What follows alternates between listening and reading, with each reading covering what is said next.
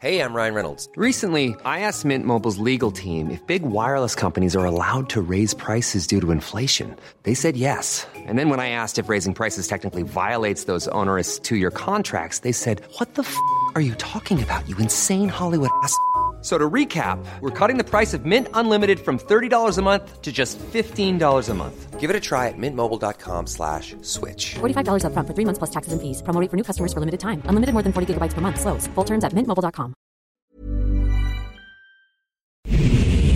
Ahora inicia A la Una con Salvador García Soto. A la Una. Donde la información fluye, el análisis se explica y la radio te acompaña. A la Una con Salvador García Soto. A la Una. Comenzamos.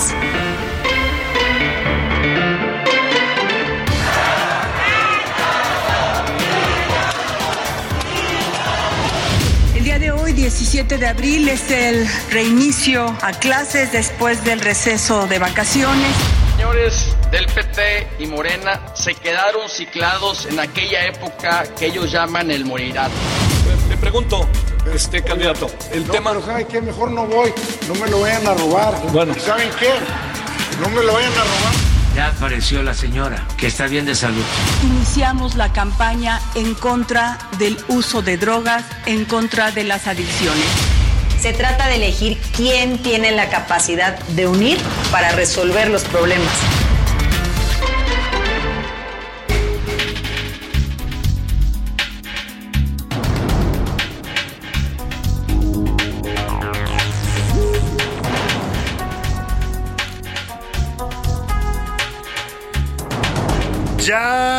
Es la una de la tarde en punto en el centro de la República y los saludamos con mucho gusto. Estamos iniciando a esta hora del mediodía a la una este espacio informativo que hacemos para usted todos los días a esta hora del día. Aquí estamos listos, puntuales y con muy buena actitud para informarle, para entretenerle y también para acompañarle en esta parte, justo en este momento de su día. Es la una de la tarde ya con un minuto y estamos arrancando este espacio informativo. Los saludo con gusto a nombre de todo este equipo de profesionales que me acompaña. Yo soy Salvador García Soto. Esto es a la una y en las siguientes dos horas le voy a estar llevando lo más importante, solo lo más importante del panorama informativo ocurrido en las últimas horas, tanto en la ciudad como en el país y en el mundo. Muchos temas, una semana que empieza eh, agitada con información después de las vacaciones. Ayer fue el último día de vacaciones para los millones de estudiantes mexicanos que ya han, han pues eh, regresado a clases el día de hoy en primarias, secundarias, incluso también a nivel de educación media superior y superior. Así es que estamos retomando la actividad. A pesar de eso, a pesar de que fue el día del regreso, no sé cómo haya sentido usted el tráfico, yo sentí que no estuvo tan tan caótico el día de hoy. Esperemos que así se mantenga, pero por lo pronto, pues los que regresaron de vacaciones y ya tuvieron su descanso y su relajación, qué bueno por ustedes, les les felicito si lo pudieron hacer. Espero que hayan recargado pilas, que hayan recargado las baterías, pues para seguir en el día a día en esta pues como dicen por ahí en este valle de lágrimas, no, también la vida yo creo que está hecha así, sí, de dolor, de sufrimiento, pero también de muchas alegrías y hay que aprovecharlas y disfrutarlas cuando llegan. En este 17 de abril, lunes 17 de abril, 23 grados la, temperatura aquí en la Ciudad de México, hace calorcito, aunque está nublado, ¿eh? está nublado en la capital del país, hay ya reportes de lloviznas en algunos puntos de la Ciudad de México, se prevé una mínima de 12 grados centígrados y en este 17 de abril, le decía, se conmemora el Día Internacional de la Lucha Campesina, una fecha que se instituyó para pues conmemorar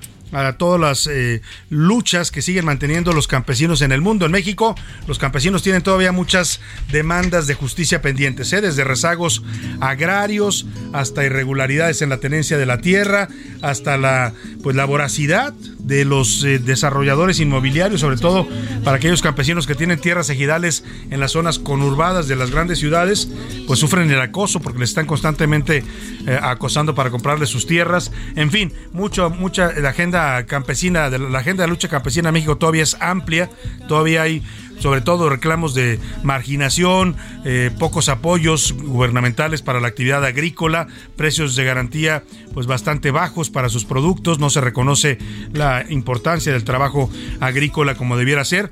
En fin, vamos a estar hablando hoy de esta lucha campesina que se lleva a cabo en todo el mundo. La conmemoración tiene que ver con algo que ocurrió más adelante. Le tenemos preparado una cápsula que nos hizo nuestro productor Rubén Esponda con el asesinato de 19 campesinos que fueron masacrados en 1996 en, en el Dorado dos Carajás. El Dorado dos Carajás en el norte de Brasil, en el estado de Pará. Los mataron por exigir el derecho a la tierra. Y bueno, por eso se instituyó esta fecha para conmemorar eh, eso que tanto reclamaba aquí en México el señor Emiliano Zapata en la época de la Revolución, tierra y libertad o el derecho de que la tierra sea de quien la trabaja. Vamos a estar hablando musicalmente, le vamos a dedicar este, esta este lunes a la lucha de los campesinos en el mundo. Así es que, pues vamos a tener mucha información y le empiezo a platicar lo que tenemos en este lunes. Uno más, un nuevo presunto ataque de la Guardia Nacional en Nuevo Laredo. Esto eh, habría dejado tres personas muertas, entre ellas una adolescente embarazada. Todavía está fluyendo la información, se está precisando qué fue lo que ocurrió pero los habitantes de Nuevo Laredo afirman que nuevamente la Guardia Nacional cometió un abuso de fuerza y habría asesinado a tres personas, incluida una embarazada. Le voy a tener todo el reporte. Y sana y salva, en Sonora este domingo reportaron como desaparecida a Cecilia Flores, activista y líder de las Madres Buscadoras en ese estado. Afortunadamente, lo dio a conocer también hoy el presidente López Obrador por la mañana, ya fue localizada la señora Cecilia Flores. Y tras las rejas, en Chihuahua fue detenido el delegado del Instituto Nacional de Migración. Oiga, era este que, según acusan los abogados defensores de los migrantes, dio la orden para que las rejas de la prisión, porque no se le puede llamar de otra forma, de la prisión migratoria, donde tenían a estos migrantes centro y sudamericanos, se quedarán cerradas aún en pleno incendio. Se le acusa pues de la muerte de estos 40 migrantes que fallecieron en este centro migratorio de Ciudad Juárez, Chihuahua. Ayer fue detenido el contraalmirante Salvador González Guerrero, es integrante de la Marina, y pues se cuestionaba mucho que no se le hubiera detenido entre los acusados de esta, de esta tragedia y de este algunos lo consideran ya un crimen de Estado. En la segunda hora de la una le voy a contar que Ciudad Juárez está abarrotada. Miles de migrantes están deambulando por las calles de esta ciudad fronteriza. Los ciudadanos juarenses les tienen miedo mientras día a día llegan más y más personas provenientes de diversos países. Un trabajo especial, una investigación especial de nuestro reportero David Fuentes, que nos va a contar cómo está el ambiente en estos momentos con la migración ilegal allá en Ciudad Juárez. En los deportes, Tour Tour Corvette. Antonio el Turco Mohamed logró su segundo triunfo consecutivo como director técnico de los Pumas. Se reportan listos ya los felinos para enfrentar al América en el clásico capitalino, que ayer, por cierto, el América pues le ganó al Cruz Azul, goleada que le puso. Además, los Lakers de Los Ángeles ganan en el comienzo de los playoffs de la NBA. En el entretenimiento, Anaya Rega nos va a contar sobre el embarazo de Kazú es novia del cantante mexicano Cristian Nodal.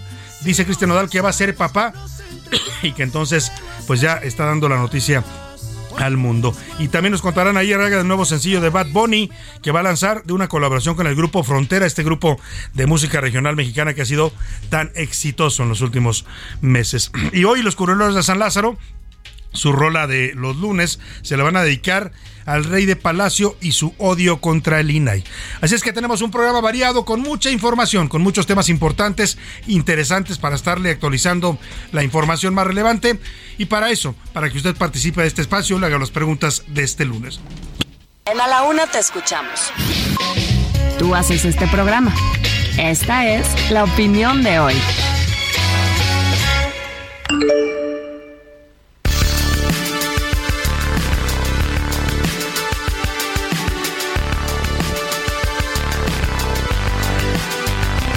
En las preguntas de este lunes les tengo temas muy interesantes para estar, perdóneme, comentando, compartiendo y por supuesto debatiendo. El primer tema que le pongo sobre la mesa tiene que ver con pues esta nota que se da a conocer ayer en el diario El Universal.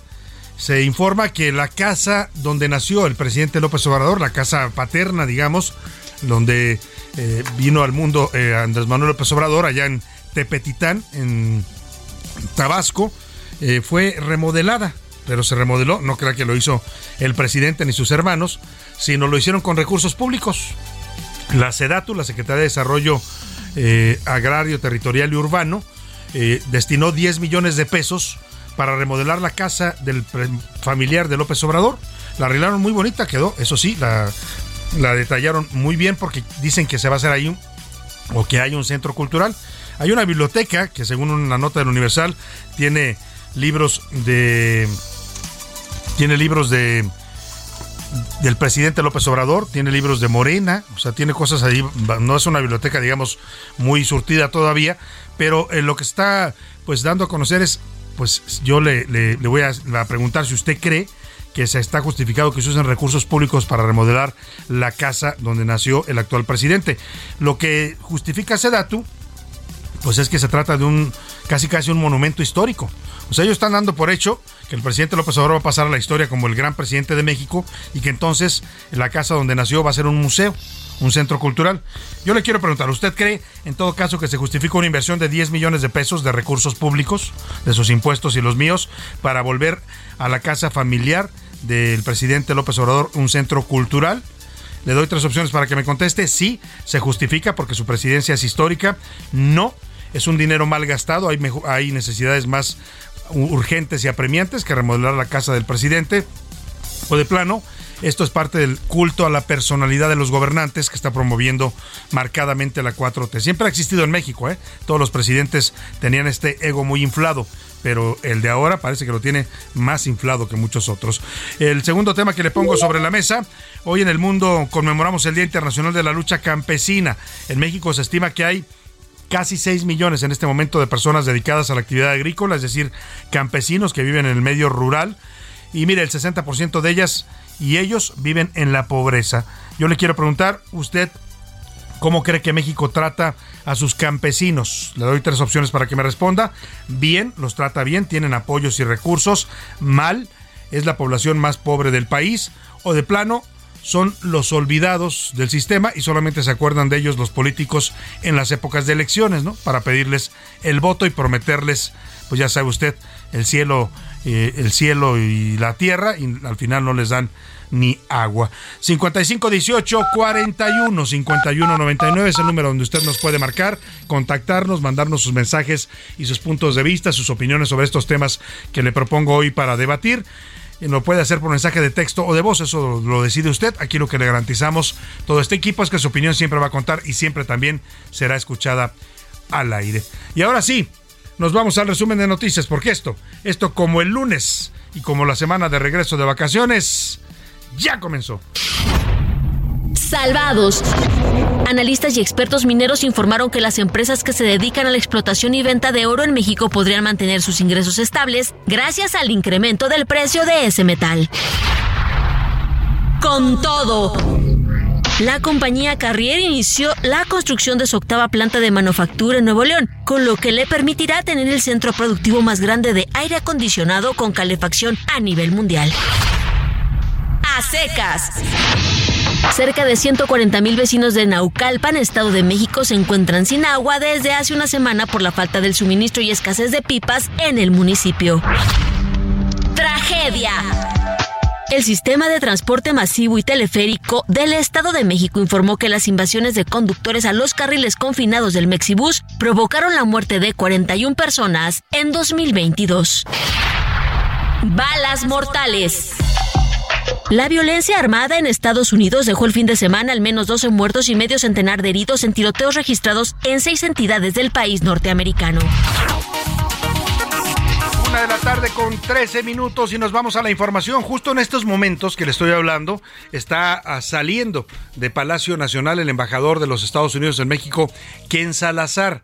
Ha sostenido un encuentro, una reunión con el presidente López Obrador. Está abordando en estos momentos su camioneta una BMW gris en la que va a ser, pues eh, está abandonando ya la presidencia, la sede de la presidencia mexicana. Se reunió con el presidente López Obrador. Todavía no sabemos los temas. Vamos a ir en un momento más para allá con nuestros reporteros para que nos comenten si hay información de este nuevo encuentro entre el embajador estadounidense Ken Salazar y el presidente López Obrador, que hay que decirlo, es un visitante frecuente, se le ve con mucha frecuencia en la Casa Presidencial Mexicana al embajador Ken Salazar. Hay un diálogo muy fluido entre el embajador de la Casa Blanca y el presidente mexicano. Se reúnen con mucha frecuencia, al menos dos veces por semana se le ve llegar.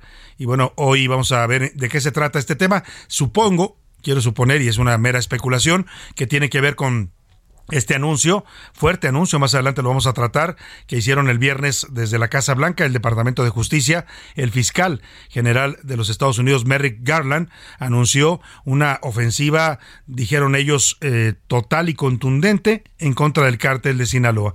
28 órdenes de aprehensión, van en contra de los Chapitos, es decir, los tres hijos de eh, Joaquín Guzmán Loera, el Chapo Guzmán, van contra eh, pues, eh, Ovidio Guzmán López, que ya está preso en México, van a pedir su extradición, pero también van contra Iván Archibaldo y contra Jesús Alfredo Guzmán, los otros dos hijos del Chapo. Dice el Departamento de Justicia que son, son los pues los culpables de esta eh, importación de droga de fentanilo a los Estados Unidos, dice el Departamento de Justicia que son los fabricantes mayores en el mundo Habla, fíjese usted, dice que los Chapitos y el cártel de Sinaloa, que los ubica ahora como los nuevos líderes, es decir, según el Departamento de Justicia y la DEA, los Chapitos, los tres hijos de, de Joaquín Guzmán ya habrían desplazado al Mayo Zambada y a Rafael Caro Quintero en el liderazgo del cártel de Sinaloa, tendrían presencia con este tema del fentanilo y otras drogas en 45 países del mundo.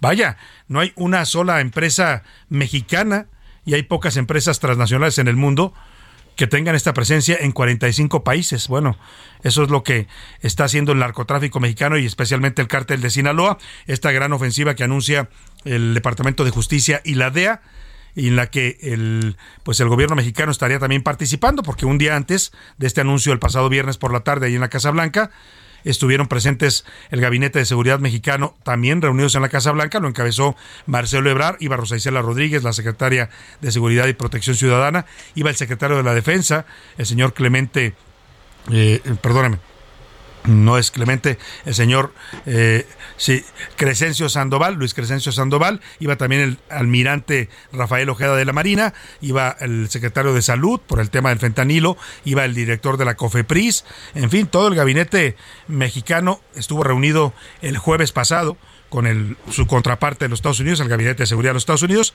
y ahí se habría acordado parte de esta estrategia en la que México participa. También hay un tema importante para México, por eso se entiende que lo negociaron, eh, el tema de la eh, persecución a las empresas que venden armas al cártel de Sinaloa. Ah, evidentemente se trata de contrabandistas eh, pues que les venden armas desde los Estados Unidos. Pero ahora le voy a dar el reporte completo de este anuncio que se hizo el viernes, esta guerra contra el cártel de Sinaloa que declara el gobierno de los Estados Unidos, la administración Biden. Pero antes vamos con Iván Salda que está justamente en Palacio Nacional, de donde le decía, hace unos minutos acaba de salir el embajador Ken Salazar. Te saludo con gusto, Iván, ¿cómo estás? Muy buenas tardes.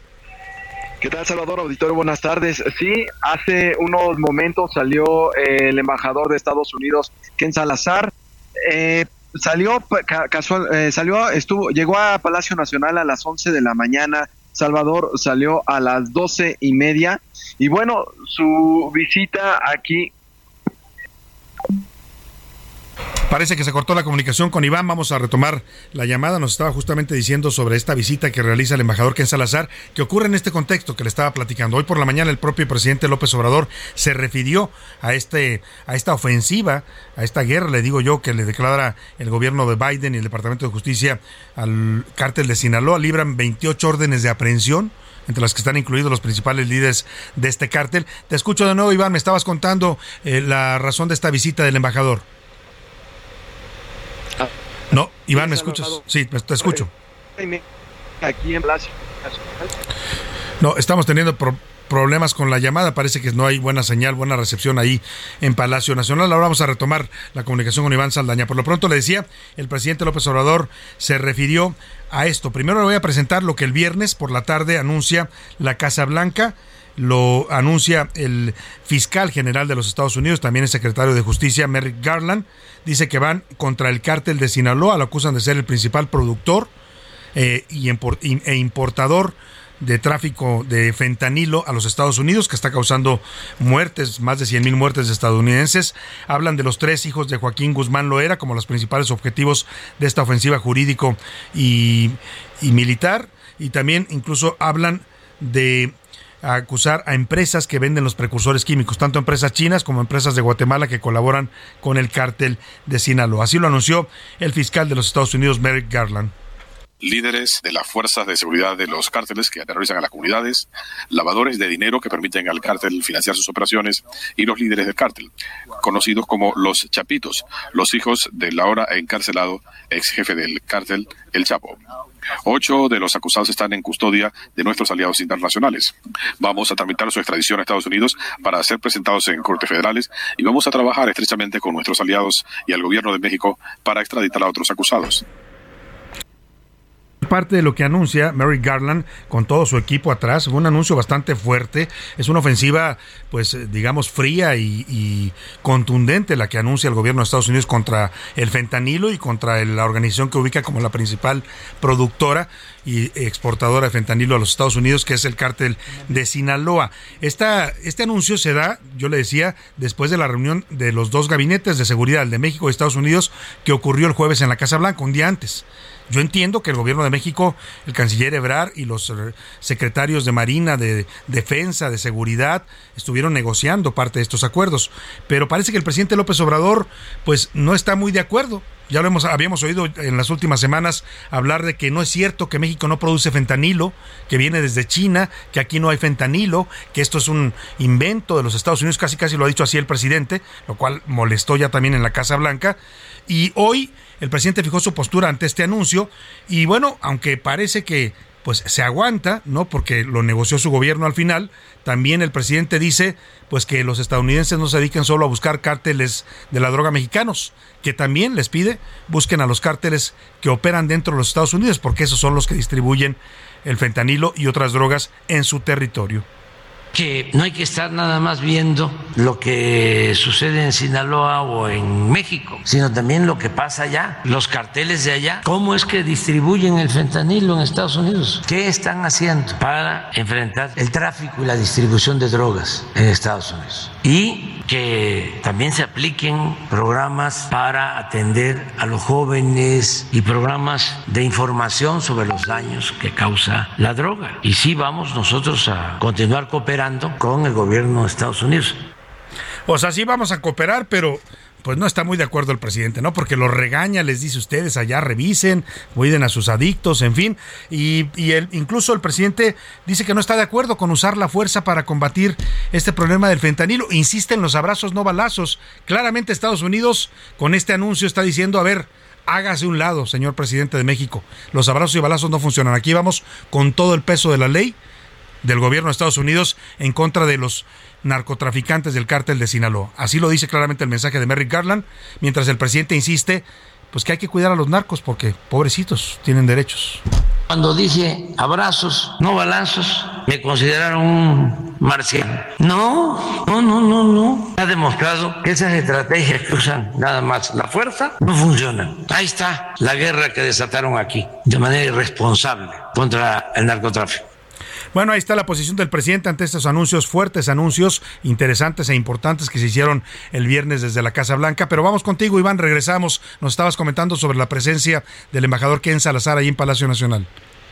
Ahora sí los escucho bien, Salvador. Buenas tardes. Sí, eh, el embajador de Estados Unidos, Ken Salazar, acudió aquí en Palacio Nacional, estuvo por más de hora y media, evitó dar declaraciones al salir de Palacio Nacional, pero su presencia, la presencia del enviado del presidente Joe Biden en este edificio donde despacha el presidente López Obrador coincide con las críticas que dos horas antes de las que estás hablando, Salvador, las que ya te cuenta, lanzó el mandatario mexicano contra la DEA, principalmente contra esta agencia, pero también se refirió contra la CIA y contra otras del gobierno estadounidense, eh, debido a que en el caso de la DEA, pues no informó sobre los infiltrados que tenía en el cártel o los informantes que tenía en el cártel de Sinaloa contra eh, las actividades de los llamados chapitos. El presidente López Obrador, de hecho, había dicho que es una intromisión abusiva a la de la DEA.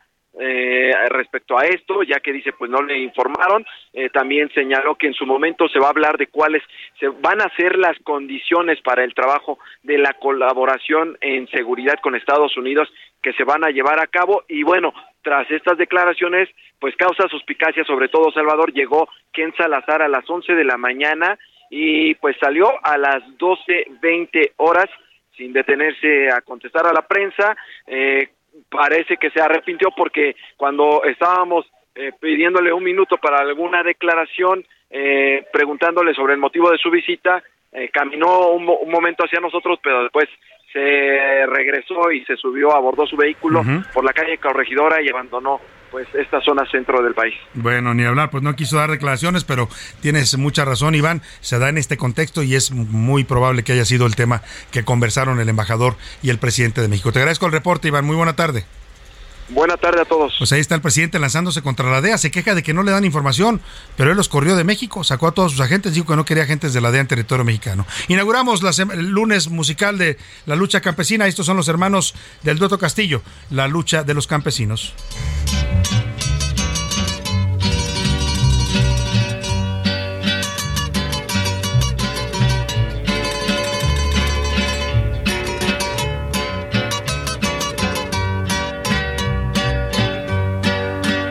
En un momento regresamos. Ya estamos de vuelta en A la Una con Salvador García Soto. Tu compañía diaria al mediodía. La rima de Valdés. ¿O de Valdés la rima? ¿Qué no nacionalizar es hacerlo nacional? El concepto es muy banal. Aquí hay mucho que explicar. Con manzanas, favor, no quiero que mal se sienta. Pero en los años 60, la luz ya estaba expropiada. Esta nueva tarugada, la neta, a mí me revienta. A ver, no hay que hacernos bolas. Esas plantas de Iberdrola no las adquirió el gobierno. Si usted lo cree, pues qué tierno. La broma se cuenta sola. No hay que dejar de observar. La compra es particular, de amiguitos del sistema. Pues qué interesante tema. ¿Cómo lo van a operar? Como siempre, mucha fe se le tiene a la ocurrencia y cuál será la presencia del señor de CFE, porque según lo que sé, es que todo siga igual, que nos diga así, tal cual, cómo ha nacionalizado algo que así ya había estado desde hace mucho. ¡Qué mal! El Instituto Nacional de Estadística y Geografía, el INEGI, estima que en México hay 5.5 millones de personas dedicadas al trabajo agrícola. Del total de los trabajadores agrícolas de México, el 56% son personas agricultoras y 44% trabajadoras y trabajadores agrícolas de apoyo. Y de cada 100 trabajadores agrícolas, 24 hablan alguna lengua indígena.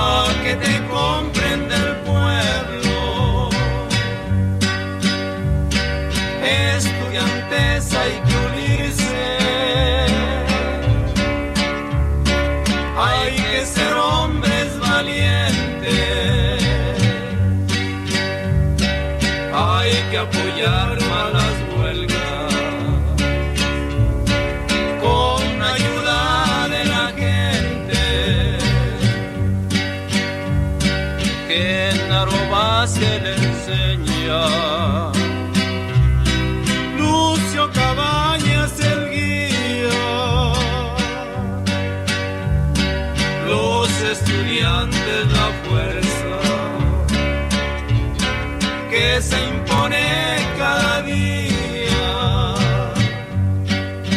Una de la tarde con 33 minutos, a este ritmo de guitarras, a ritmo de corrido, esta canción que se llama Lucha Campesino, es el dueto Castillo, un dueto guerrerense, una canción de 2017 que habla de estos movimientos justamente que se han dado en el sur de México, encabezados por figuras líderes como Genaro Vázquez, como Lucio Cabañas, que fueron líderes campesinos que surgieron de ahí y crearon movimientos sociales importantes en esta zona de Guerrero, algunos terminaron incluso en guerrillas porque fueron perseguidos y reprimidos por el gobierno. Estamos hablando de la época de la Guerra Sucia, en la que el gobierno pues atacaba a cualquiera que disintiera del régimen. En la época de las guerrillas y estos que eran originalmente luchas campesinas, las de Lucio Cabañas y Genaro Vázquez, terminaron convertidas también en movimientos subversivos porque así los declaró el gobierno entonces priista que los atacó y los combatió y los persiguió. Estamos conmemorando el Día Internacional de la Lucha Campesina, que se conmemora hoy en todo el mundo y México es un país en esencia o de origen rural. Hoy somos ya mucho más urbanos que rurales, pero hay que recordar siempre de dónde venimos y venimos de un país que se surgió y nació y nuestras luchas, nuestras gestas, independencia, revolución se dieron precisamente con los campesinos que fueron con, por los que lucharon por el México que hoy somos. Escuchemos un poco más del Dodo Castillo y seguimos con más para usted aquí en A la Una.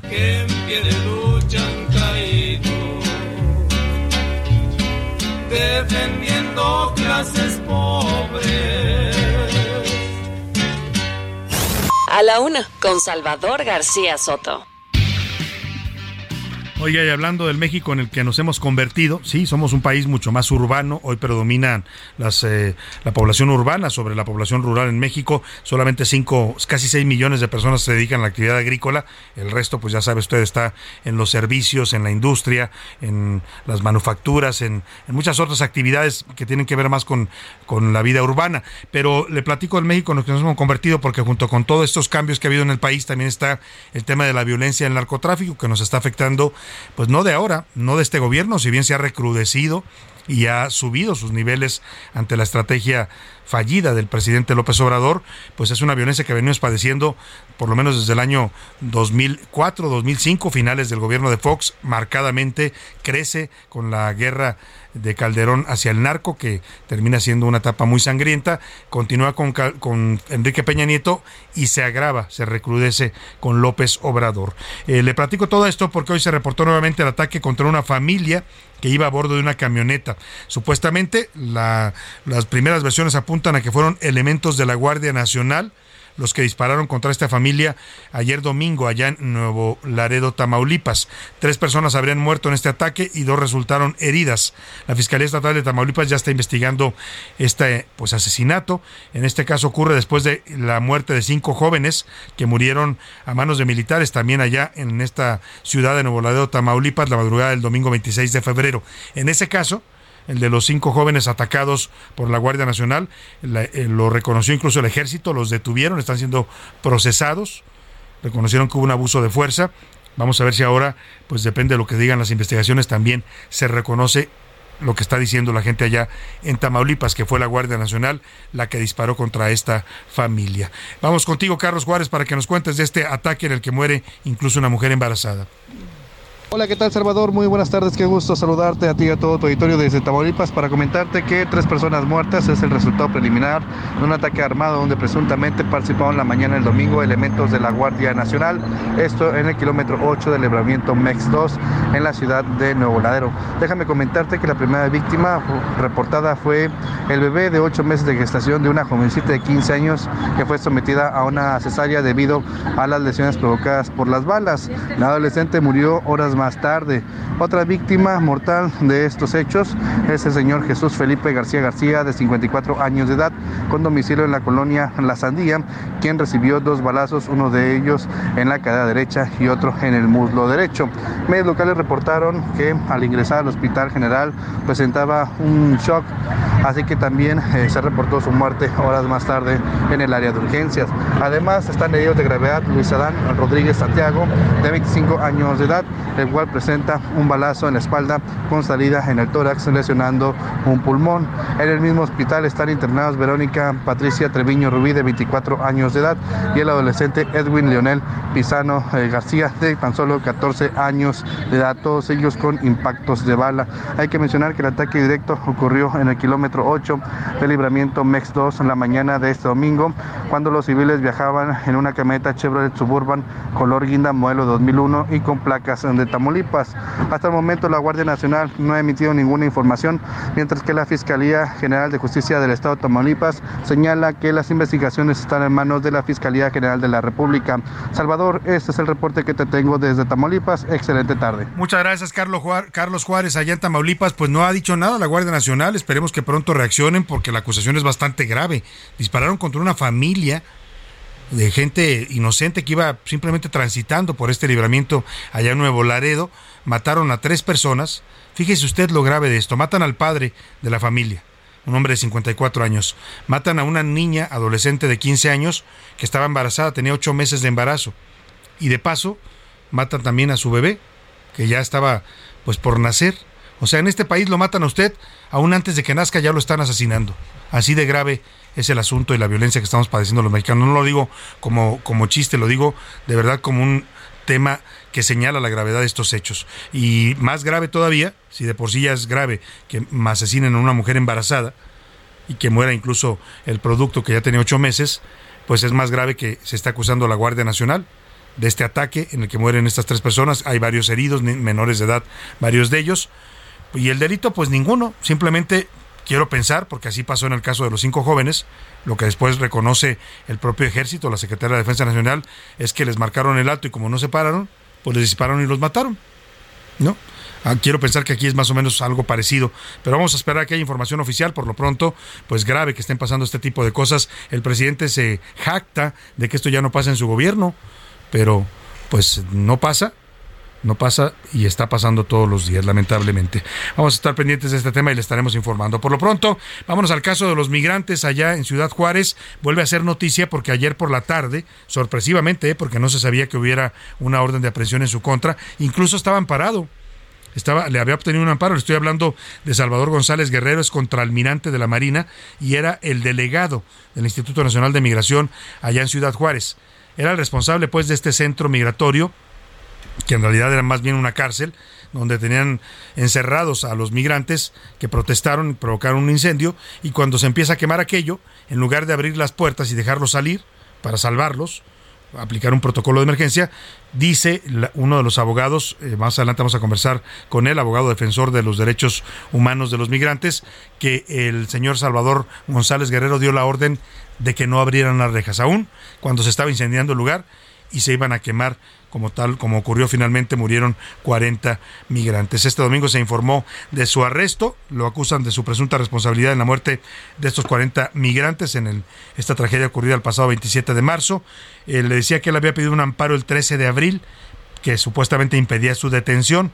Con la detención del contraalmirante González Guerrero, ya van siete servidores públicos arrestados en esta tragedia, acusados de homicidio y lesiones. Pero ¿quién es Salvador González Guerrero? Ricardo Romero nos cuenta más sobre este exdelegado del Instituto Nacional de Migración. Salvador González Guerrero es un contraalmirante en retiro que ocupó múltiples cargos dentro de la Secretaría de Marina durante más de 30 años. Se formó en el Centro de Estudios Superiores Navales e incluso cuenta con una maestría en Seguridad Nacional. Según la Plataforma Nacional de Transparencia, de 1985 al 2004 trabajó en la Secretaría Armada de México, a bordo de diferentes navíos como oficial de navegación, jefe de máquinas, jefe del Departamento de Armamento, así como segundo comandante y comandante. De 2001 a 2004 laboró en el Centro de Estudios Superiores Navales. Ahí se desempeñó como jefe de especialidades y catedrático. Durante el periodo de 2005 y hasta 2011 realizó evaluaciones y análisis de riesgo en instalaciones de petróleos mexicanos y la Comisión Federal de Electricidad como trabajador en el Estado Mayor General de la Armada. Así, el 18 de julio de 2019, un mes después del nombramiento de Francisco Garduño Yáñez como titular del Instituto Nacional de Migración, Salvador González fue nombrado delegado en la Oficina de Representación del Instituto en Quintana Roo. En 2020, ocupó el mismo cargo en el estado de Sonora y en 2021 en Chihuahua, aunque un año después habría sido relevado de su cargo y enviado por el IN a su representación en el Estado de México. Para la una, con Salvador García Soto, Ricardo Romero. Bueno, pues ahí está. Este es el contraalmirante González Guerrero, que ya está detenido. El que sigue libre y sin problema es el señor Francisco Garduño. Es el jefe del contraalmirante González Guerrero. Es el titular, el director del Instituto Nacional de Migración, ya está acusado por la Fiscalía General de la República. Le emitieron una acusación, una, una, pues, una investigación, le abrieron una carpeta de investigación la semana pasada por el delito de ejercicio ilícito del servicio público, pero ya salió a defenderlo tanto el presidente como el secretario de Gobernación. Dicen que no es culpable hasta que se demuestre pues que lo es, ¿no? Que es inocente. Tan inocente el señor Garduño así lo ve el presidente seguramente y su jefe, el secretario de Gobernación, que lo mandaron el pasado jueves, estuvo en la delegación mexicana del Gabinete de Seguridad que participó en una reunión en la Casa Blanca, ahí se le ven las fotografías. Oiga, si está sujeto a una investigación judicial, si se, le, si se considera que tiene una responsabilidad en la muerte de estos 40 migrantes, ¿no sería lo correcto, le pregunto a usted que me escucha, que lo separaran del cargo en tanto se investiga esto? Pues no, ahí anda el señor como si nada. Aparece muy contento, sonriente ahí en la Casa Blanca en estas reuniones. Eh, y fíjese lo curioso del caso y la doble vara que maneja el presidente López Obrador y la 4T cuando se trata de la justicia. ¿no? El presidente dice que no es rencoroso, que, no, que él no persigue a nadie, que no es un hombre de venganzas. Pero por este mismo delito que le imputan al señor Francisco Garduño, que no ha provocado ni siquiera que lo toquen con el pétalo de una rosa, se llama ejercicio indebido del servicio público o ilícito del servicio público, es el mismo delito que le imputaron a Rosario Robles. Pero Rosario Robles estuvo presa casi tres años en la cárcel, en la cárcel de Tepepan, por este mismo delito. Y el señor Garduño pues bien, gracias, anda contento ahí paseándose por Washington. Además, este sábado terminó ya el proceso de repatriación de los migrantes muertos en este incendio en Ciudad Juárez. Autoridades estatales dicen que los trámites los realizaron entre el 4, los van a realizar entre el 4, más bien los realizaron ya entre el 4 y el 14 de abril. Un avión de la Fuerza Aérea Mexicana llevó los cuerpos a Venezuela, los últimos siete cuerpos de migrantes venezolanos que murieron en esta tragedia, ¿no? Alguien me decía, pues se le podría considerar casi como los hornos crematorios de Hitler, ¿no? Así más o menos murieron estos migrantes porque así los dejaron encerrados en pleno incendio. Pero vamos a hablar justamente de este tema y de la detención eh, que se realiza ayer de Salvador González Guerrero. Eh, aquí en este espacio lo había señalado desde el día siguiente que ocurrió la tragedia el abogado Jorge Vázquez Campbell, él es presidente de la Barra y el Colegio de Abogados Defensores de Refugiados y está en la línea telefónica para comentar esta detención. ¿Cómo está abogado? Qué gusto saludarlo de nuevo. Buenas tardes. Bien, gracias. Buenas tardes. Pues estamos aquí ya contra el realmente responsable de haber cometido este este homicidio. Él fue el que dio la orden que no abrieran las rejas bajo la amenaza de eh, consignarlos por evasión de reos y los dejaran salir. Eh, esto hecho se confirma con la con el récord de llamadas de, de su celular con la estación migratoria. Por eso se le está siguiendo ahorita el proceso. Claro. Es hoy en la mañana que fue ante el juez de control y se omitió su declaración. Él dijo que no iba a declarar y dice que es ilegal la detención en virtud de que fue detenido sin orden de cateo adentro del restaurante. El restaurante es un área pública que no necesitan permiso, entran y salen las gentes a su libre albedrío. Entonces no es necesaria un orden de cateo. Claro. La otra dice que no le dieron una copia de la orden de aprehensión para que en el momento se pudiera defender. La otra arguye que traía un amparo y que ese amparo lo le protegía, cosa que no es cierto. Ese amparo dice muy claro, si es un delito grave previsto en la, en la Constitución, en el artículo 19, no es procedente. Y en este caso, el delito que le imputan a él es un delito grave, por eso el amparo no surte efecto. No surtió efecto en, en cuanto al homicidio, pero a las otras dos sí. Entonces, este, ahorita están precisamente en la audiencia de para someterlo a proceso. Claro. Todavía no termina. Todavía no termina la audiencia allá en, en, Ciudad Juárez. Vamos a estar muy pendientes, abogado. Por lo pronto, decía usted, este es el verdadero responsable porque da la orden de que no se abran las rejas, de que se les dejen cerrados prácticamente condenados a morir a los migrantes. Pero yo le quiero preguntar, ¿qué pasa con el director del Instituto Nacional de Migración? Es el jefe directo de, del, almirante contra almirante Salvador González Guerrero, Francisco Garduño. A él lo están acusando de ejercicio ilícito del servicio público. Mira, ese es un favor que está exigiendo o es una orden de parte del presidente de la República para que no pase tiempo en la cárcel, va a poder salir bajo fianza. Ahora, Garduño es el responsable de innumerables homicidios, innumerables secuestros, innumerables eh, extorsiones y violaciones de derecho en toda la República desde hace más de tres años. Existen tres diferentes este, recomendaciones de la Comisión Nacional de Derechos Humanos para que lo consignen y para que lo saquen de ahí, pero nunca le hicieron caso. Es que Garduño está haciendo el trabajo sucio que le ordena al presidente de sacar a los refugiados a como dé lugar. Hágase lo que se haga. Claro, incluida la violación de sus derechos, ¿no? Que es lo que vimos en este centro y lo que ahora está aflorando y como bien dice usted ya lo había documentado, incluso la CNDH, ¿eh? que tanto se cuestiona a Rosario Piedra, hay varias recomendaciones, yo las leí en donde efectivamente habla de estas violaciones graves de derechos humanos. Eh, ¿Cree que el tema entonces parará en el caso de González Guerrero y este este delito que le imputan de homicidio eh, lo llevaría a prisión? Debe de quedarse en prisión porque están muy bien fundadas las, las evidencias, sí hay dolo, el dolo sí existe, y, y sí existe el hecho de que nunca tomó precauciones para proteger a esta gente. Claro. Entonces, el dolo encausado sí es procedente. Ahora, sobre el trato, abogado, porque usted encabeza esta barra de abogados que defienden o denuncian las violaciones en contra de los derechos de los migrantes, el trato que se les ha dado a las, pues a tanto los cuerpos que fueron ya repatriados, estamos dando el informe de que ya se entregaron los últimos este fin de semana, eh, ¿le parece que ha sido adecuado el trato a las familias también y a los países de donde eran originarios estos migrantes muertos en México? El gobierno del Estado es el que se ha estado encargando, no el gobierno federal. Y la gobernadora sí ha sido muy, muy útil en, asistir a estas familias. Claro. Pues vamos a estar pendientes de esta audiencia, como nos dice usted, vamos a estar eh, checando cómo, cómo termina y si se dicta, lo que podría ocurrir es eso, ¿no? Que se le dicte ya eh, formal prisión o se le vincule a proceso. Primero, bueno, es, la misma gata. Sí. Mira, ahorita revisan si la detención fue legal. Si fue legal, le dan 72 horas para que aporte pruebas para que este, lo puedan soltar.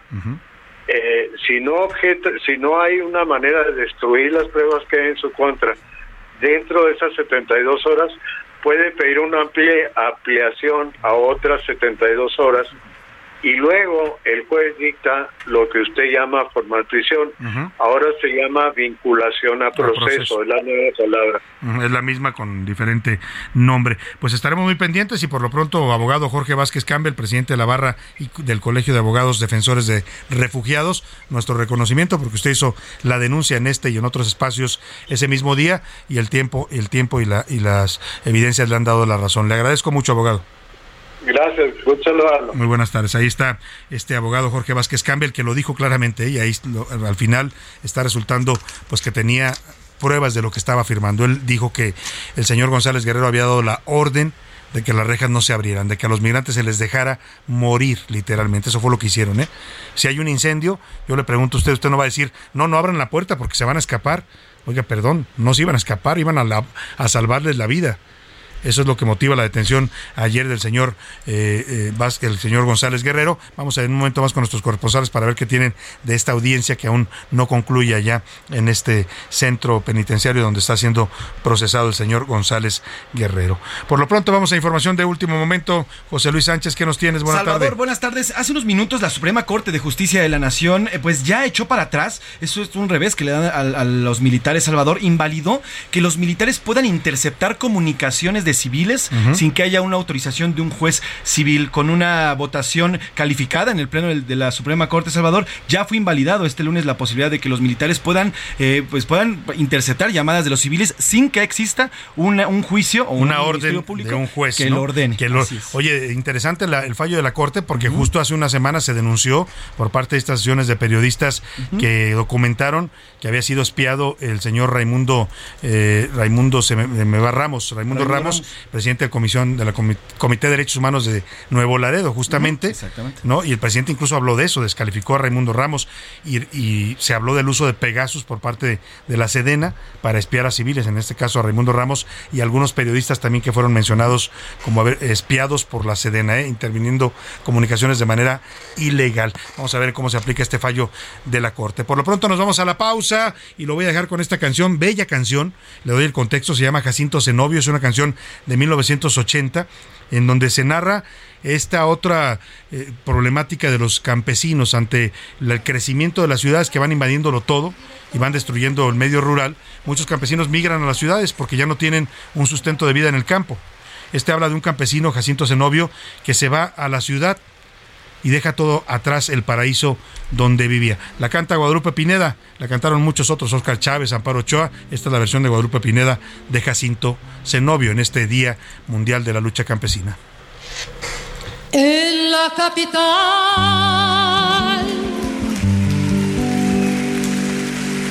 lo hay en un mercado consume capal descargando un carro.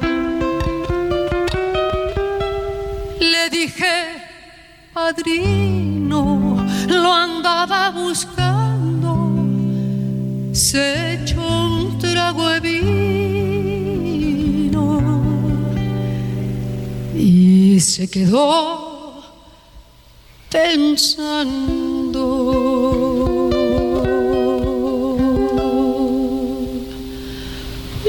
Dijo un favor, voy a pedirle hijado que nadie le cuente que me ha encontrado.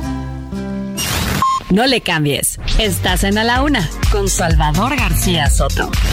Información útil y análisis puntual. En un momento regresamos. Ya estamos de vuelta en A la Una con Salvador García Soto tu compañía diaria al mediodía. En México el trabajo agrícola representa el 4% del Producto Interno Bruto del país. Sin embargo, de acuerdo con datos de la Secretaría de Agricultura, Ganadería, Desarrollo Rural, Pesca y Alimentación, la Zagarpa, su incidencia en el desarrollo económico y social del país es mayor.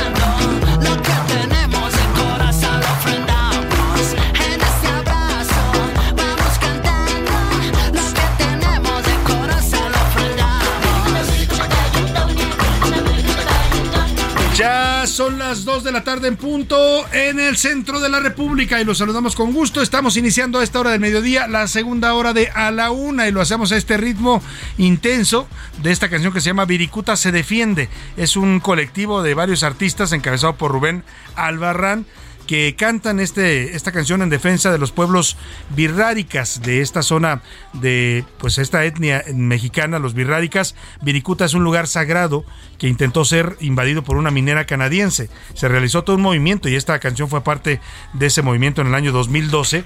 La crearon justamente cuando se denunció, los birráricas denunciaron que pues esta minera que se le estaba dando una concesión eh, minera canadiense en aquel año en el gobierno de, no sé si se la dio el gobierno de Calderón, de Peña Nieto, fue en la transición entre los dos gobiernos, pero pretendían asentar una mina en este lugar sagrado que se llama Viricuta, es un lugar de peregrinación para los eh, o huicholes, les dicen algunos que viven en los estados de Jalisco, eh, Nayarit y San Luis Potosí. Y bueno, pues esta canción defendía la tierra, la tierra de estos eh, campesinos birráricas. Ya decía hace un rato el dato que nos daba el INEGI de que de si cada 100 campesinos que hay en México, 24 hablan una lengua indígena. La empresa minera se llamaba la First Majestic Silver Corp. Le habían dado esta concesión, pretendía destruir este lugar y lo se defendió pues con todo el pueblo birrárica apoyado por la sociedad civil y estos artistas que también colaboraron y lograron cancelar esa eh, pues esa mina que pretendía verse a cielo abierto en este lugar. Estamos regresando con esto porque es el Día Internacional de la Lucha Campesina y tenemos todavía muchos temas para compartir en esta segunda hora. Ahora le cuento lo que le tenemos preparado. Por lo pronto escuchemos un poco más de Viricuta se defiende de este ajo colectivo que se llamaba este grupo que defendió la tierra de los birráricas.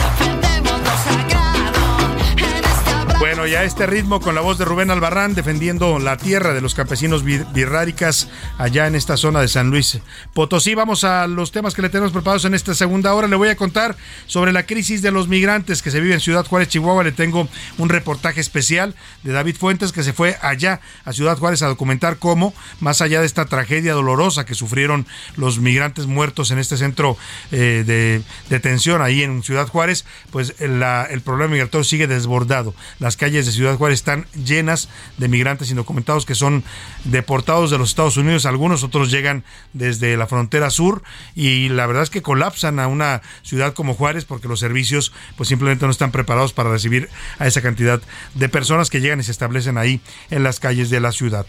Oiga, vamos a platicar también de los viajes del general Luis Crescencio, un reporte de mexicanos contra la corrupción y la impunidad basado en los Guacamaya Leaks, en estos eh, papeles que fueron hackeados a la defensa muestra que al secretario Luis Crescencio, mire, se supone que es el gobierno de la austeridad, pero al secretario de la defensa le gusta viajar acompañado por su familia a varias partes del mundo, ¿eh?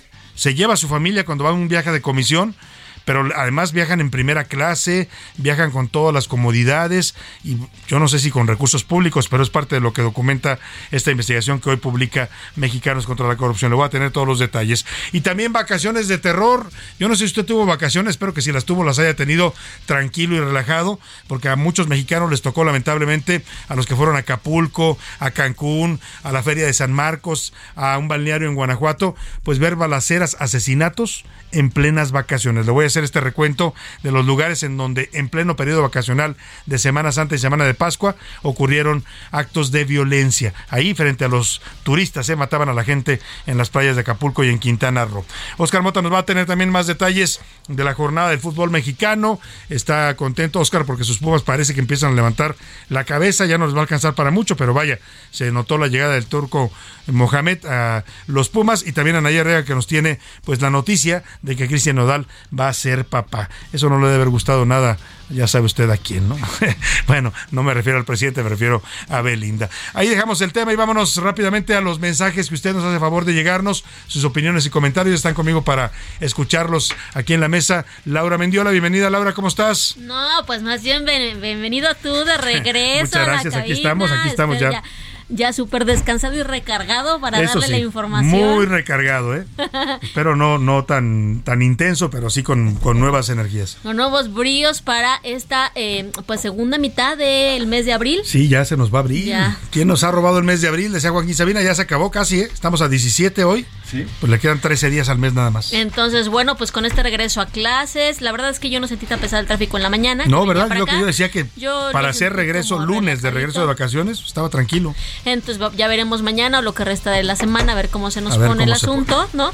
Pero pues bienvenido, bienvenido gracias, Laura, José muchas Luis, gracias. aquí saludando gracias, a todo el aprovecho auditorio. la bienvenida de Laura para agradecer, por supuesto, a José Luis Sánchez, que nos estuvo supliendo estos días que nos tomamos de inmerecido descanso, y por supuesto a Laura Mendiola, a Rubén Esponda, a todo el equipo que se coordinó aquí en mi ausencia y estuvieron llevándole toda la información, siempre eh, profesional y verídica aquí en la Una.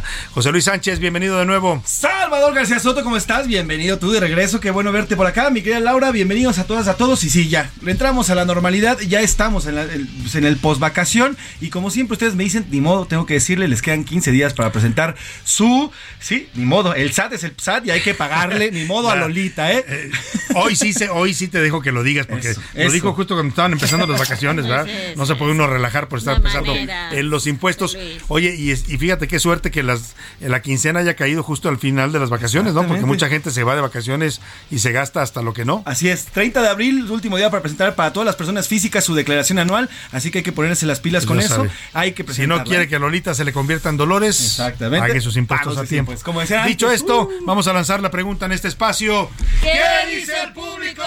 Muchos mensajes, Salvador, y los leemos con muchísimo gusto. Nos dice por acá el señor Juan Frese. Salvador, bienvenido de regreso. Muchas gracias. Un gran equipo, estuvimos informados, pero siempre se te extraña, nos dicen por acá. Se lo agradezco. Eh, sobre, el tema, sobre el tema que platicaste de los migrantes, yo creo que están defendiendo al señor Garduño. Claro, como es amigo de López Obrador, recuerden que López Obrador la ley para sus compadres apenitas y a los demás, pues no. Saludos, Salvador, que tengas buena tarde, dice por acá. Muchas gracias, buena tarde también para usted. La señora María Asunción dice, saludos Salvador, buenas tardes. Sobre el tema de los militares, habría que ponerles un alto. Al parecer ya les dio por dispararle a todas las familias que se encuentran. Oigan, si yo voy por una carretera en Tamaulipas o en cualquier estado del norte y me hacen la parada algunos militares, claro que me va a dar miedo. Claro que con lo que hemos visto en las noticias me va a dar miedo y muy, muy dudosamente me voy a detener.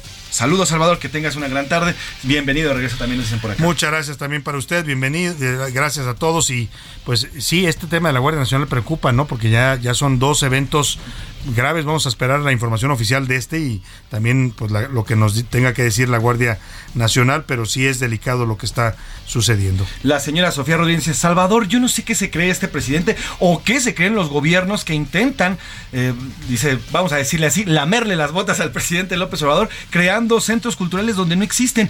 ¿Qué puede aportar a la cultura mexicana una casa donde nació el presidente López Obrador, donde además hay una biblioteca que por lo que nos hemos visto, nos hemos dado cuenta, solamente hay libros de la 4T y libros viejos, no tiene de histórico absolutamente nada. Saludos, Salvador. Bueno, está, la verdad sí, lo que dice el reportaje, que solamente hay libros de Morena, libros de propaganda, pues política, y una biografía por ahí que hizo del presidente López Obrador, un maestro que tuvo en la secundaria. Exacto, de civismo.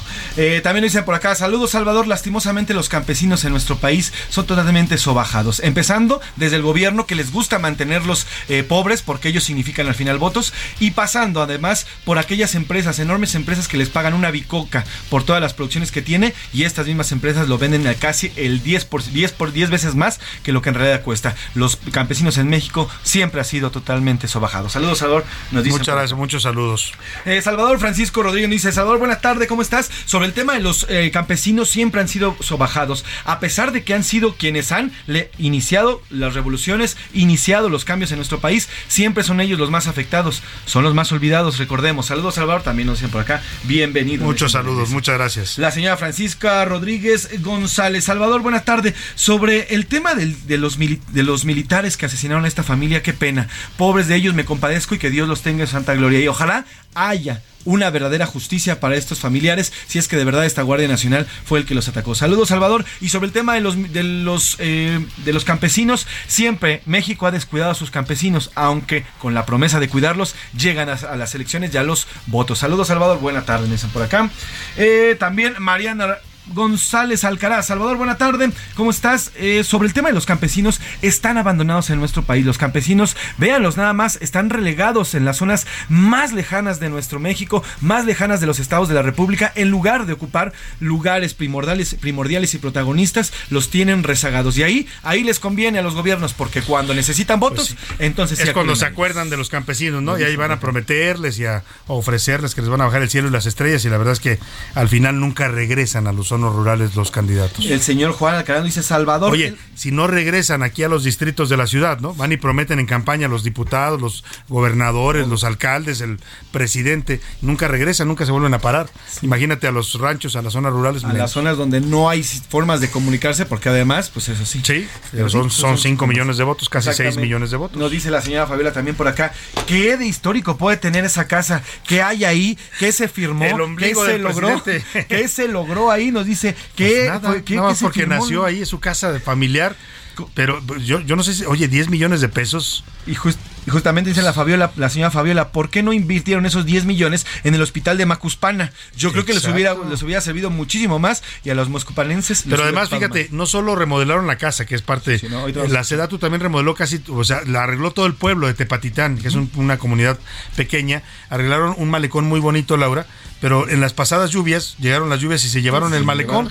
Entonces la gente dice, oye, aparte de todo, pues, están contratando empresas chafas, pues, ¿no? Pues aparte que están gastando el dinero para quedar bien con el presidente, pues eh, ni siquiera las obras las hacen bien. ¿Qué dice la comunidad tuitera en arroba García Soto, Laura? Sobre eh, la pregunta de usted, ¿cómo cree que México trata a los campesinos? El 2% dice que bien que si hay apoyo, el 32% que mal, son los más pobres, y el 66% es que, pues como decíamos aquí, los ven como una cifra como un voto. Y nuestra segunda pregunta, ¿usted cree que se justifica la inversión precisamente de en esta escuela, eh, bueno, en esta biblioteca que, que, antes era la casa del presidente? El 4% sí es histórico, 45% no, es dinero mal gastado y el 52% es culto simplemente a la personalidad. Culto a la personalidad. Lo que tanto criticaba la izquierda, ¿no? Ahora son, antes criticaban, a los priistas se los acababan porque decían, ay, le hacen culto al presidente, quieren hacerlo un superhombre. El día del informe, cuando era el día del presidente. Exactamente, ¿te acuerdas? Y ahora pues han salido peores, o sea, o sea hemos visto escenas en este gobierno que yo no he visto en ningún lado. ¿Te acuerdas esta imagen donde el presidente le está agarrando la cabeza a Rosa, a Rosa Isela? O la propia Rosa Isela que anda presumiendo sus aretes de, de la figura del presidente López Obrador, los peluchitos esos que hicieron de los anlitos, en fin, hay un culto total a, la personalidad del presidente como un líder carismático. Sí, así es. Y lo cierto es que también los candidatos de Morena no son tan llamativos, entonces necesitan utilizar la imagen del presidente para lograr una elección. Es el que sigue ganando elecciones. Exactamente.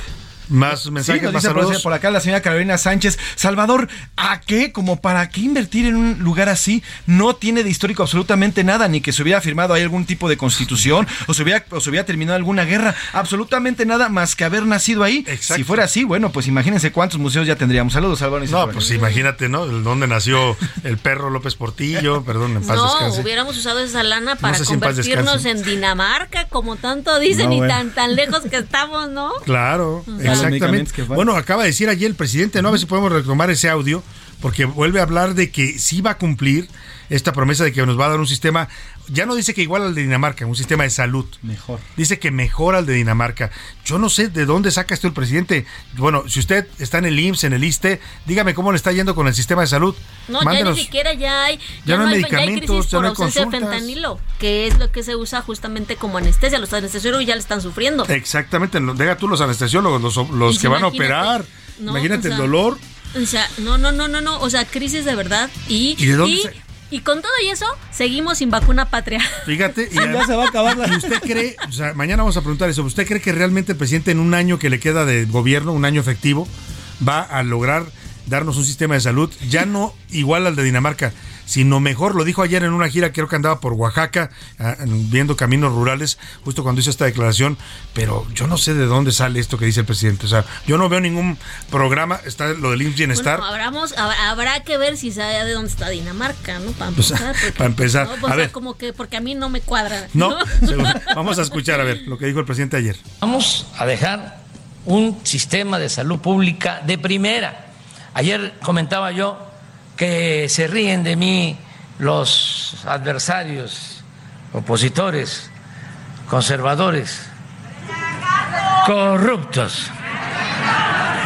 Este, cuando digo de que vamos a dejar un sistema de salud como eh, el de Dinamarca, como de Dinamarca, dice, ja, ja, ja, ja, ja, se ríe. Bueno eh, no saben que yo soy hombre de palabra y que los compromisos se cumplen. Bueno, ya le cortaste cuando dice que no va a ser igual al de Dinamarca, sino incluso mejor. Escuchemos. Va a ser como el de Dinamarca. Ya lo pensé bien.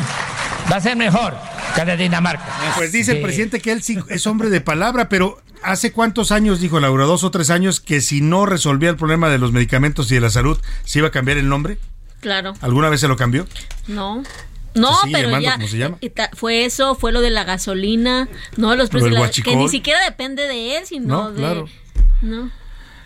Sí, antes decía que íbamos, nos lo iba a dar durante su gobierno, ahora dice que lo va a dejar, o sea, a lo mejor cuando se vaya. Lo dijo, Pero esto de cambiarse muy- el nombre, lo dijo el 25 de noviembre del 2021, que se iba a cambiar el nombre. Y nunca lo Se resolvió. sigue y llamando no, Andrés Manuel. no hay medicamentos todavía suficientes. Échame la nombre a Iván Sebastián, por favor. Ahí está, te voy a cambiar el nombre. Bueno, en fin. En fin, ya hay cosas que se dicen nada más por decir. Vamos a esta investigación mejor que nos hizo David Fuentes. Se fue a Ciudad Juárez a observar cómo está el panorama después de esta tragedia en la que murieron 40 migrantes. Y mire, la tragedia fue muy dolorosa. México fue señalado en todo el mundo como un país que violenta los derechos humanos de los migrantes.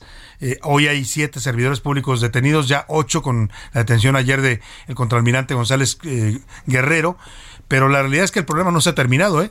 La ciudad Juárez sigue desbordada por los migrantes, una ciudad que está colapsando en varias de sus zonas porque no tiene capacidad para absorber tal cantidad de migrantes, los que le avientan desde Estados Unidos y los que siguen llegando desde la frontera sur. Este es un trabajo especial de David Fuentes para A la Una. Investigaciones especiales. En A la Una, con Salvador García Soto. Ciudad Juárez, además de enfrentar el problema del narcotráfico que por décadas se enraizó en aquella localidad del norte del país, ahora tiene otro que nadie quiere atender ni resolver.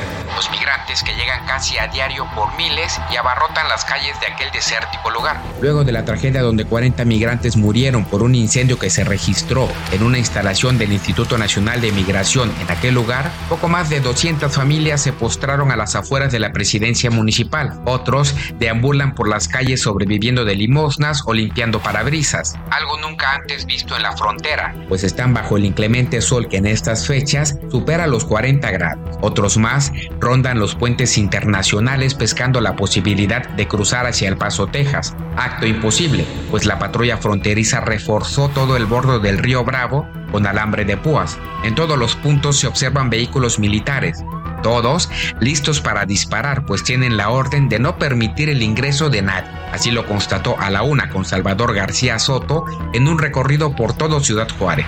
Ellos solo piden empatía a los juarenses, que no los discriminen o los traten mal, pues aunque saben que su presencia en ocasiones intimida o molesta, advierten que solo quieren llegar a los Estados Unidos o donde sea en busca de una mejor vida. Yo cruzado ya, he sido deportado dos veces. Casi el segundo viaje pierdo mi vida por dos veces. No puedo marchar atrás, ¿me entiendes? Porque estamos muy lejos ya. Todo el sacrificio, todas las cosas que vivió uno. Ya voy para siete meses en esto ya. Su presencia en las calles es incómoda e incluso llega a ser molesta. Los juarenses ahora tienen miedo de salir a las calles. Aseguran que con ecuatorianos, haitianos, hondureños o guatemaltecos en la calle, los robos a transeúntes y de autopartes han incrementado. Sin embargo, Cruz Pérez Cuellar, alcalde de Ciudad Juárez, detalla que hasta el momento no tiene estadísticas que avalen el sentir de los juarenses hacia los migrantes, pero advierte que en aquella ciudad nadie puede estar por encima de la ley. Entonces, si un migrante comete un delito, también será detenido y remitido a las autoridades correspondientes. Mientras eso no pase, ellos seguirán sin documentos ni identificaciones, libres, deambulando por las calles, esperando cualquier oportunidad para llegar al vecino país. A ver, el cumplimiento de la ley no es un tema de migrantes, es un tema de que la tenemos que cumplir todos. Entonces, si alguien no cumple con la ley, tendrá que este, ser llamado a cuentas. No importa si es migrante o no es migrante. Seguimos patrullando la ciudad de manera normal y si encontramos a un juarense haciendo algo indebido, pues se le detiene. Si encontramos a un migrante haciendo algo indebido, también se le detiene. O sea, es, es un tema hasta cierto punto muy simple. En la realidad, el sentir de los migrantes es otra. Se sienten perseguidos por los policías y escapan de ellos. A pesar de eso, dicen, aguantarán hasta conseguir mejores condiciones de vida, lejos de su tierra. El Darién es sobrevivencia, México es lucha, pero las dos son muy fuertes. Y en esta lucha que hemos estado, te da miedo. No sabes a qué, a qué mejor temerle, si al gobierno o a los coyotes, como le dicen mucho. El domingo pasado se dio a conocer la detención de Salvador González Guerrero, contraalmirante en retiro y titular del Instituto Nacional de Migración en Ciudad Juárez, donde murieron los 40 migrantes a principios de mes. Con esta, serían siete las detenciones de servidores públicos acusados por homicidio y lesiones, después del incendio en aquella estación. A pesar de esto, la justicia para ellos, los migrantes, se ve aún más lejos, tristemente, igual que su sueño de conseguir una vida mejor. Para A la Una con Salvador García Soto, reportó David Fuentes. Bueno, pues ahí está, ahí está la situación. Pasó la tragedia, lamentablemente están enjuiciándose a los responsables, pero el problema de la migración ilegal pues no termina, no termina ni para Ciudad Juárez, no termina para Tijuana, no termina para eh, Reynosa, para Matamoros, para todas las fronteras de México que están viviendo esta problemática de la migración ilegal procedente de Centro y Sudamérica. Vámonos a la pausa con música. Vamos a dejarlo con esta canción que se llama El Barzón. Es una canción que habla justamente de la situación del campo mexicano. Fue escrita en 1900 36 por Luis Pérez Mesa, 1936. Pero escuche usted y me dirá si lo que sigue diciendo esta canción no es vigente aún hoy para el campo mexicano. Me voy a la pausa y regreso con más. Esas tierras del rincón las sembré con un buey pando, se me reventó el barzón y sigue la yunta andando. Cuando llegue a media tierra, el arado iba en Terrado se enterró hasta la telera, el timón se deshojó, el basón se iba trozando, el yugo se iba pandeando, el sembrador me iba hablando, yo le dije al sembrador, no me hablé con dandearando. Se me reventó el barzón y sigue la yunta andando.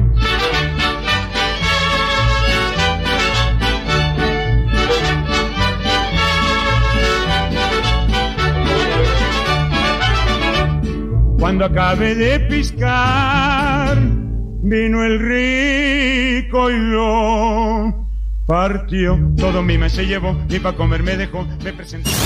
No le cambies. Estás en A la Una con Salvador García Soto. Información útil y análisis puntual. En un momento regresamos. Ya estamos de vuelta en A la Una con Salvador García Soto. Tu compañía diaria al mediodía. ¿Viajas por carretera? Consulta la cuenta de Twitter Guardia Nacional Carreteras. En arroba gn-carreteras podrás revisar en tiempo real si hay accidentes o bloqueos, así como las condiciones del tránsito vehicular en las carreteras federales. Esta información evitará que te quedes atrapado y te ofrecerá posibles alternativas para completar tus viajes. Consulta arroba gn-carreteras y viaja seguro por las carreteras federales del país. Heraldo Media Group. En 2021, el valor de producción de cultivos agrícolas en México superó los 649 mil millones de pesos mexicanos, lo que representa un incremento de alrededor del 2.9% en comparación con lo reportado el año anterior.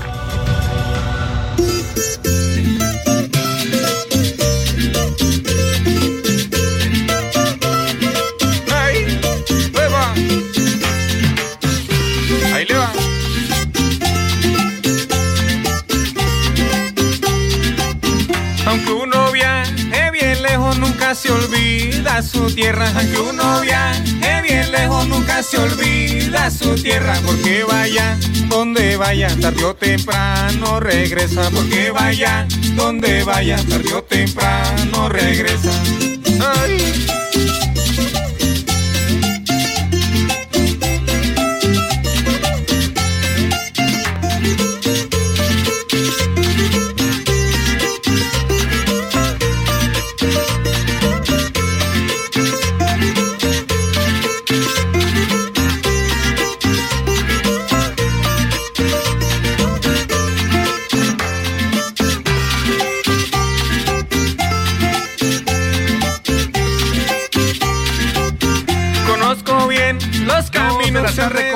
32 minutos. Estamos regresando con este ritmazo colombiano de la carranga, así se llama este género musical que se toca allá en regiones rurales de Colombia. Colombia le da mucha música al mundo, ¿no? La cumbia, el vallenato, este se llama carranga y la cantan los doctores de la carranga, justamente se llama el grupo. La canción es Mi Tierra y habla de este amor y este apego que tienen los campesinos por su tierra. Si uno aprende algo de la gente del campo es eso, el amor por la tierra, no solo en un sentido posesivo, no material, sino por cuidarla, por defenderla. Ahí en México, lamentablemente, muchos campesinos que han muerto por defender sus tierras. Los, eh, los ejidatarios que tienen zonas de bosque, que llega el crimen organizado o los talamontes ilegales, y cuando ellos se interponen o hacen la denuncia, los asesinan. Es el amor por la tierra y de eso cantan los doctores de la carranga. Escuchemos un poco más de este ritmo colombiano, un ritmo rural de Colombia y seguimos con más para usted en A la Una. Tu novia es bien lejos, nunca se olvida su tierra. Tu novia es bien lejos, nunca se olvida su tierra. Porque vaya donde vaya, tarde o temprano regresa. Porque vaya donde vaya, tarde o temprano regresa. A la una. Con Salvador García Soto. El ojo público. En A la Una tenemos la visión de los temas que te interesan en voz de personajes de la academia, la política y la sociedad. Hoy escuchamos a Javier Oliva Posada en Poder Nacional. El ojo público. ¿Qué tal, Salvador? Eh, buen inicio de semana. Después del receso de la Semana Mayor y la Semana de Pascua. Y mira que los temas han estado muy intensos en materia de la relación de seguridad binacional entre México y Estados Unidos. Y sin duda alguna, eh, el principal tema es eh, el posicionamiento dado a conocer por el jefe del Departamento de Justicia, eh, el secretario Garland, en donde también estuvo con él acompañando la, la, la que es todavía la primera directora de la agencia de, de contra las drogas, conocida como la DEA, en donde dan a conocer de manera exhaustiva argumentos, lugares, eh, causas en contra de al menos 24 integrantes de la organización que encabezan los hijos de, de Joaquín Guzmán. Y las revelaciones respecto de que recurrirán a todos los eh, aspectos jurídicos propios, me refiero a los estadounidenses, para eh, atacar y contener, hacerle frente al tráfico y consumo de, de, fentanilo en su país, que ha causado una verdadera emergencia sanitaria. Y esto, pues, evidentemente coloca a la política antidrogas de los Estados Unidos en, una, en un carril muy diferente al que ha asumido el, gobierno del presidente López Obrador respecto de darle prioridad a la atención a las causas propiamente del, del tráfico de, de, drogas, entiéndase sobre todo causas sociales, causas de expectativas respecto de contar con actividades eh, constructivas, positivas, oportunidades de estudio, de trabajo bien remunerado. Es decir, la, la crítica eh, subyacente a la frase de abrazos no balazos estaría claramente sustituida por una acción en un momento dado en donde el propio, el propio embajador de Estados Unidos en México, con una frase muy contundente, señaló que no habría lugar, estoy parafraseando, no habría lugar en donde los responsables de esta organización criminal podrían esconderse, me refiero a la de los hijos de Joaquín Guzmán. Que tengamos todos una buena semana, todas y todos, Salvador. Seguiremos tratando este tema. Muchas gracias y hasta la próxima. A la una, con Salvador García Soto. Dos de la tarde con 36 minutos, pues escuchaba al doctor Oliva Posada como siempre con atención en su poder nacional y habla justamente de este, de esta eh, ofensiva lanzada por el gobierno de Estados Unidos, por el Departamento de Justicia y la DEA en contra de los hijos de Joaquín El Chapo Guzmán. No es algo menor, ¿eh? El presidente hoy se queja de que pues también busquen allá en su territorio, pero lo que está claro y lo tiene muy claro el gobierno de Estados Unidos es que la mayor parte del fentanilo que se consume en los Estados Unidos, que consume la gente eh, adicta a estas sustancias, proviene de México y proviene del cártel de Sinaloa que compra de contrabando precursores químicos a empresas chinas. Hoy se sabe también, porque lo dijo el Departamento de Justicia, que hay un intermediario en Guatemala que hace la compra, o sea, para que no, no figuren directamente la gente del cártel, hace la compra a empresas chinas en Guatemala de los precursores y luego se los manda al cártel de Sinaloa y de ahí fabrican la droga del fentanilo. Ojo, es muy importante no confundir la droga del fentanilo con la sustancia del fentanilo, que es un, es un potente anestesia o analgésico que se usa para operar a, seres humanos. Vamos a hablar mañana a ver si buscamos al doctor Alejandro Macías, que le vi un tuit en estos días sobre eso, diciendo que no hay que satanizar el fentanilo como sustancia médica, que es lo que ha hecho el presidente, confundir el medicamento con la droga, no, la droga es algo totalmente distinto, le pusieron el mismo nombre porque proviene de una sustancia que se llama el fentanil pero claro que la droga la fabrican aquí en México. El presidente insiste que no, pero en su ofensiva eh, que, comentaba el doctor eh, Oliva, la DEA y el gobierno de Estados Unidos hablan de laboratorios ubicados. De hecho, la DEA dice que infiltró agentes que estuvieron participando en estos laboratorios que se ubican aquí en México. Es lo que no le gustó al presidente, que no le hayan informado de estos infiltrados de la DEA, pero la verdad es que le interrumpió toda la comunicación con la DEA. ¿eh? Desde que llegó al gobierno, echó a la DEA de México, sacó a los agentes, les negó los permisos pues ahora no le dan información y se queja de eso.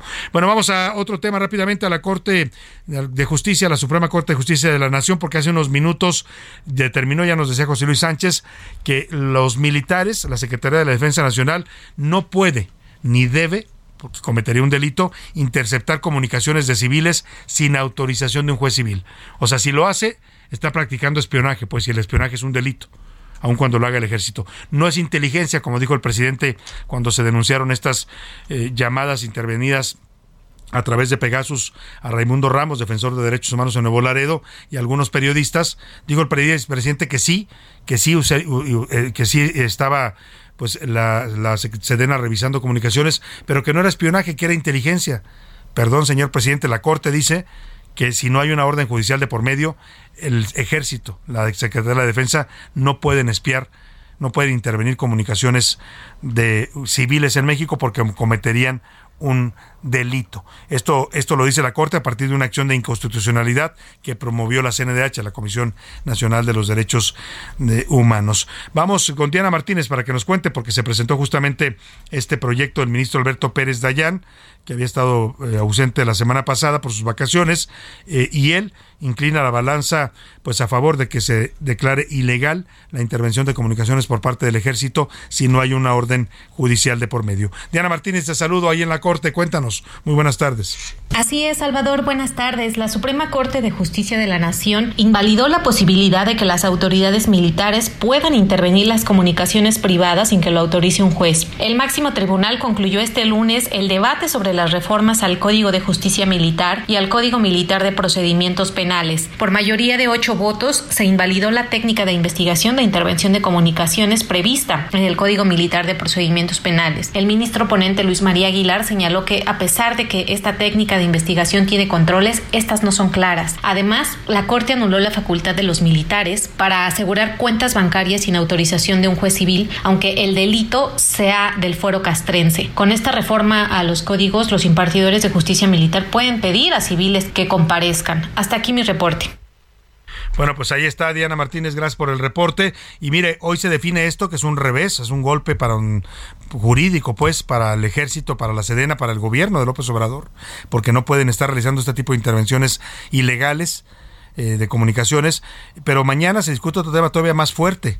Mañana se va a definir en la Corte, bueno, empieza, no, no se define mañana, empieza la discusión, digamos, los argumentos, va a tardar varios días, pero se empieza a discutir si la transferencia de la Guardia Nacional de la Secretaría de Seguridad Pública, es decir, del ámbito civil, a la Secretaría de Defensa es algo constitucional.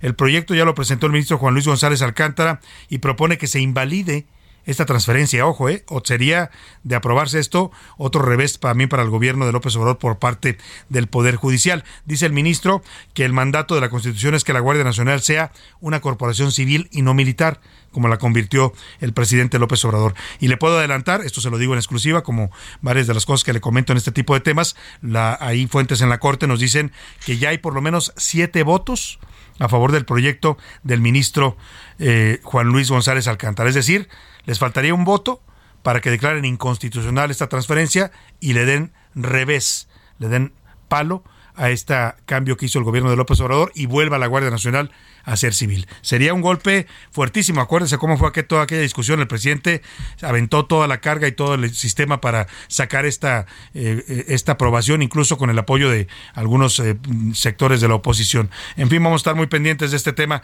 que se empieza a discutir mañana en la Corte.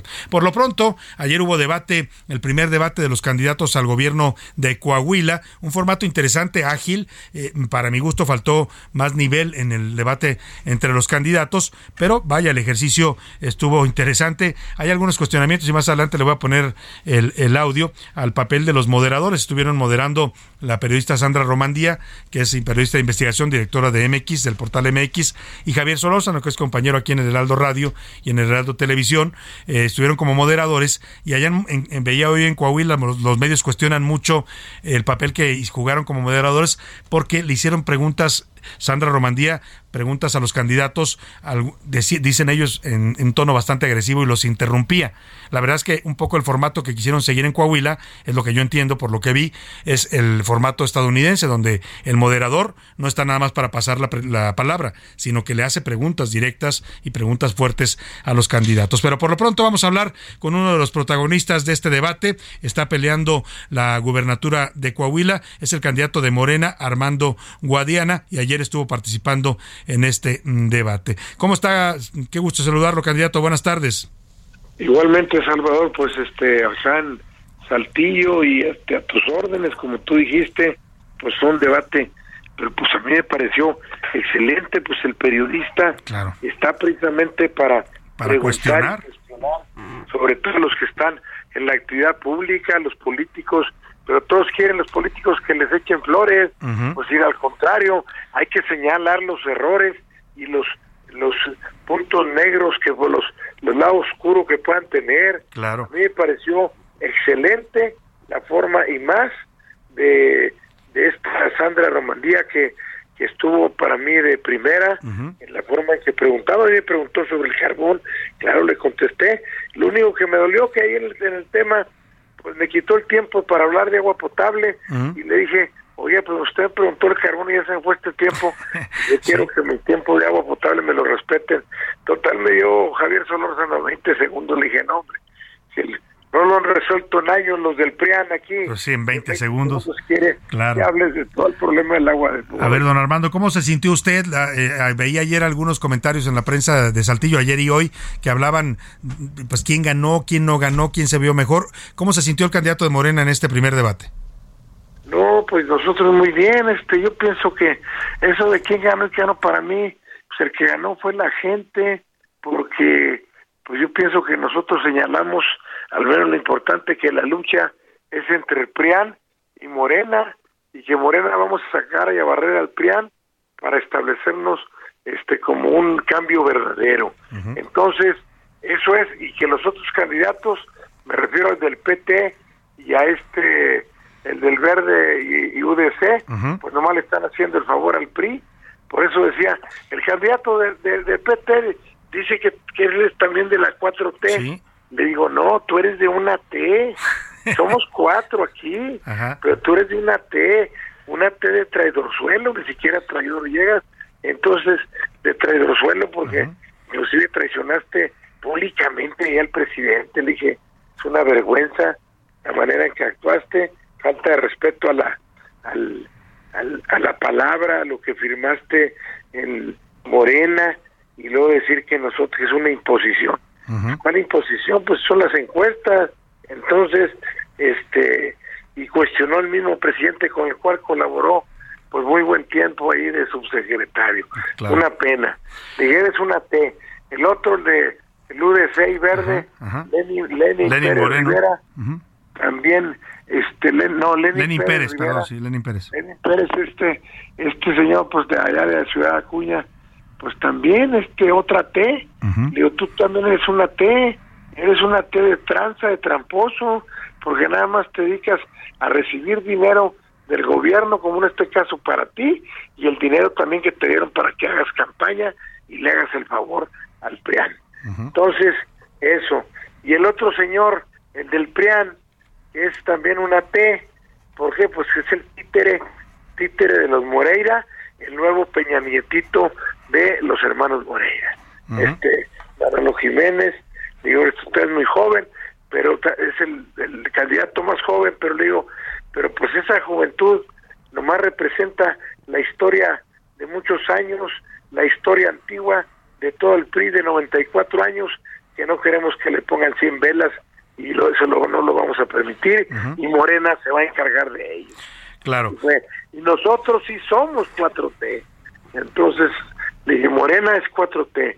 Y más que todo, yo soy representante Morena, pero aquí es, Morena es un movimiento, un movimiento que al final de cuentas está a favor de todos los coahuilenses, que es la esperanza de, de México, por la esperanza de Coahuila, y que entonces, pues esa, eso fue lo que les comenté, por eso ya pintó, 4 de junio las elecciones, 4, 4, 4 de junio, 4J, 4T. Oiga, dice usted que no, hay, no, no le gusta pensar en ganadores o perdedores del debate, pero mm, los expertos dicen que el desempeño de un candidato en un debate puede incidir en las intenciones de voto, puede incluso animar a los indecisos a votar por uno u otra opción. Yo le quiero preguntar, ¿usted cree que le beneficia en algo esto a la hora de las encuestas que todavía hoy le dan una desventaja con relación al candidato del PRIAN, como lo llama usted? No, mira, la verdad, nosotros tenemos unas encuestas en donde en la región lagunera nosotros estamos arriba, Morena está arriba con 10 puntos. Aquí en el sureste, aquí en Coahuila, en la capital y la, los, la zona conurbada del sureste, estamos 2 a 3 puntos abajo. Así es. Estoy en otras, nosotros realmente este, en Acuña estamos 10 puntos arriba.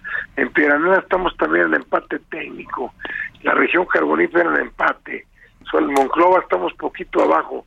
Si logramos superar Monclova y, en Coahuila, pues ojalá y los podamos superar, y si no con un empate técnico, nos conformamos con el resto y la ventaja en la laguna, les ganamos de calle a los de Morena.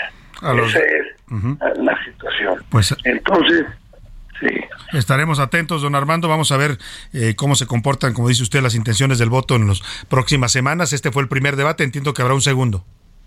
No, habrá un segundo día primero pero de mayo, pero hoy, eh, pero pasado mañana miércoles tenemos otro debate. Ajá. ¿Dónde van a debatir? Con la Cuparmex, en el Tecnológico de Monterrey, Campus Saltillo, y pues ahí van, primordialmente van a ser empresarios, eh, académicos, etcétera, que pues, yo me voy a sentir como Juan por su casa, porque es mi alma mater. Pues yo fui maestro del TEC de Monterrey, en el campus Monterrey. Claro. Y, y entonces, este pues yo creo que ahí, ahí pues yo creo que me voy a sentir bastante bien en este debate que tenemos el miércoles.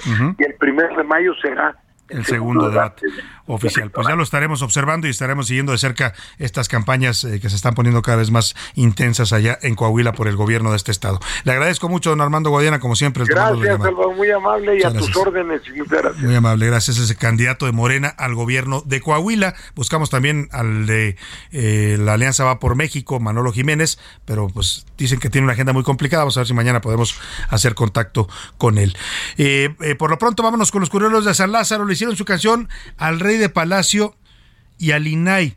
Este audio que se filtró la semana pasada, aquí lo escuchó usted en A la Una, donde el secretario de Gobernación revela lo que ya le habíamos comentado aquí. El presidente no quiere al INAI y cuando vetó a estos dos comisionados lo hizo con todo el dolo del mundo. Lo hizo porque sabía que si los vetaba iba a dejar inoperable al INAI y eso lo confirmó en este audio que dio a conocer Latinos el secretario de Gobernación. Dice textual, el presidente nos dijo, pues es el mejor de los mundos para nosotros, nos conviene que el INAI no funcione. ¿Por qué? Porque es un gobierno opaco que no le interesa la transparencia. De eso cantan los curuleros de San Lázaro.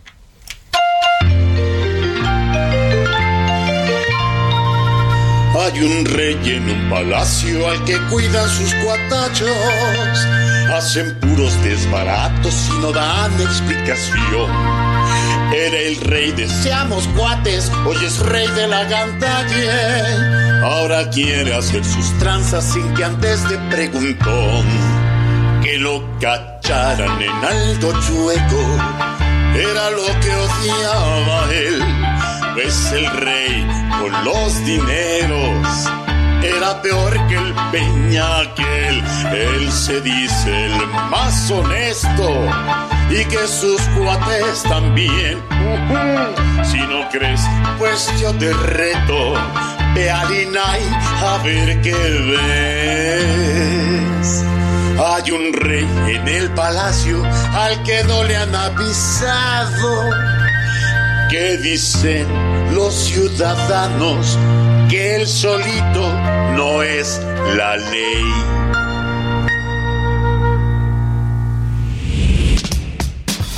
Los deportes en A la Una con Oscar Mota. Señor Oscar Mota, muy buenas tardes, bienvenido. Mi querido Salvador García Soto, amigas y amigos de la una, hoy un día para ganar especialmente a mis brodercitas y brodercitos que hoy fue caminito de la escuela. Ojalá haya sido un regreso fantástico, fin de semana deportivo donde, ojo, súbale, súbale, yo les avisé del Tour Corvette. Se los dije aquí, querido Salvador, amigos, el Tour Corvette de Antonio Turco Mohamed, segundo triunfo consecutivo con los Pumas que ahora despacharon 3 a 1 al entonces segundo lugar de la tabla general del Toluca y ya está en el miras, por supuesto, de el repechaje. Quedan dos partidos para los Pumas bravísimos, ¿eh? Viene una América contra Pumas y posteriormente contra Monterrey. Monterrey perdió segunda derrota consecutiva y el América va a llegar con un triunfo verdaderamente importante. 3 a 1. Se llevaron el clásico joven ante Cruz Azul. Y ojo, los americanistas ya le tienen que empezar a dar calendarios a los del Azul porque los traen verdaderamente de clientes. Lo estaremos revisando en la semana. Otros temas del fin de semana en asunto deportivo, en asunto futbolístico. Santi Jiménez, gol número 19. Está a uno de empatar a Chicharito Hernández como la mejor temporada goleadora de un mexicano en su estreno en Europa. Y también playoffs del NBA que ya iniciaron los Lakers. Primer triunfo ante los Grizzlies. Regreso contigo. Continuamos. Muchas gracias, Oscar Mota. Bueno, pues ahí está contento. Oscar Mota está eufórico porque están ganando sus Pumas. Ya llevan dos juegos seguidos. Y es que después del torneo que han tenido, pues sí, sí, la verdad le están dando un respiro a los seguidores de los Pumas que estaban de capa caída. El América también, pues goleó al, al Cruz Azul, ¿no? Aquí anda Iván, Iván Márquez, que es Cruz Azulino, le gusta sufrir. Bueno, dicho esto, vámonos a información rápidamente de último momento. José Luis, ¿tienes algo importante? Salvador, sí, bueno, pues antes de irnos al entretenimiento, hoy el gran, gran, gran Quentin Tarantino acaba de anunciar que va a dejar ya el tema de hacer películas, ya va a cumplir 60 años y dice me retiro, una última película viene por hacer y esta sería su última ya película dirigiendo como director de la redundancia de cine. O sea, se retira Quentin se Tarantino. Se retira el gran Quentin Tarantino. La verdad es que ya hizo mucha, sí, muchas no, bueno. películas de yo culto, creo que ya de culto y también mucho dinero con ellas.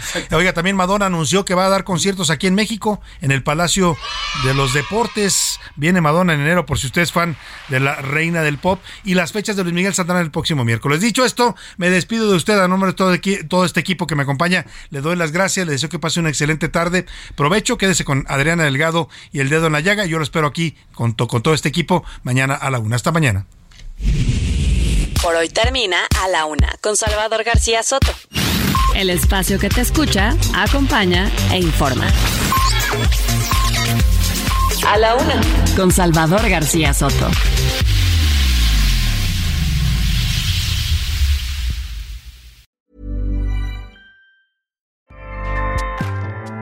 ACAST powers the world's best podcasts. Here's a show that we recommend. The Real Housewives is a guilty pleasure for most, but if you're looking to not feel guilty about that pleasure, tune in to Everything Iconic with me, Danny Pellegrino, where I break down all the messy moments and behind the scenes antics of Bravo's popular franchise. And on Everything Iconic, I also interview celebrity guests like Kelly Ripa, Kiki Palmer, Drew Barrymore, Cameron Diaz, and more about their guilty pleasures, their past work, and so much more. So if you're pop culture obsessed and find yourself watching way too much reality TV like me, tune in to Everything Iconic with Danny Pellegrino wherever you listen to podcasts. ACAST helps creators launch, grow, and monetize their podcasts everywhere. ACAST.com.